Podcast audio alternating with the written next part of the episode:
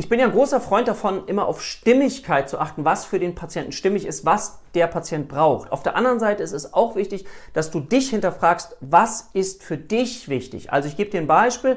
Ein Patient, der den Wunsch an mich hegte, weil er so wenig Zeit hat, ähm, immer mal so zwischendrin zu telefonieren, er aber auch nicht wüsste, weil dann vielleicht Kundschaft kommt, ähm, er dann auch nicht viel Zeit hätte und das Gespräch dann unterbrochen werden könnte. Und da ist es wichtig, dass du für dich klare Richtlinien hast, um zu sagen, okay, das ist wirksam im Rahmen der Psychotherapie und das nicht. Und wenn sich jemand nicht einlassen kann auf eine Stunde mit dir und das Gefühl hat, er wird möglicherweise dauerhaft unterbrochen, dass du dann sagst, es tut mir sehr, sehr leid, aber das kann ich nicht leisten, weil es ist wichtig, dass wir uns auf einen vertrauensvollen Prozess einlassen und der braucht Zeit und der braucht auch seine, seinen abgegrenzten Raum. Also, das kann dir alles passieren und es ist wichtig, dass du für dich da klar bist, damit du das dann, diese Klarheit auch auf den Patienten dann übertragen kannst.